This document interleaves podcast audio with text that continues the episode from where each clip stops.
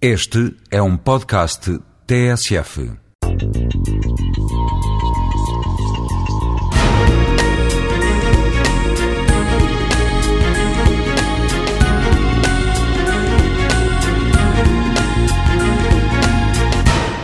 Deve ter havido poucos momentos na história em que o lazer teve uma presença tão marcante na paisagem urbana como tem hoje nas cidades pós-industriais em que vivemos. O melhor exemplo disso são as frentes ribeirinhas, que constituem como que o paradigma da nova cidade pós-industrial, festiva para consumo e ócio. E a história das frentes ribeirinhas é a história de uma espécie de fénix urbana.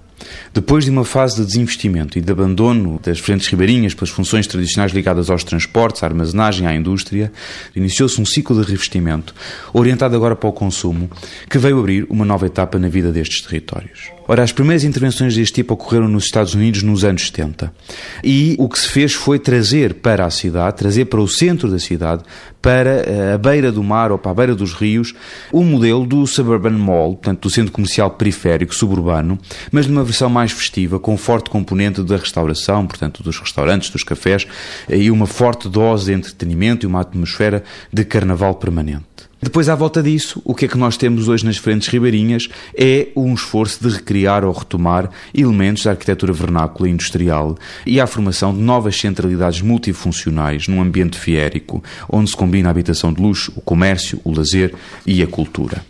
O objetivo, na grande maioria das intervenções a que estamos a aludir, inclusive nas que se realizaram em Portugal, porque Portugal também tem experiências deste tipo, pensemos no caso de Lisboa, foi desenvolver novas vocações relacionadas com o consumo, lazer e a cultura.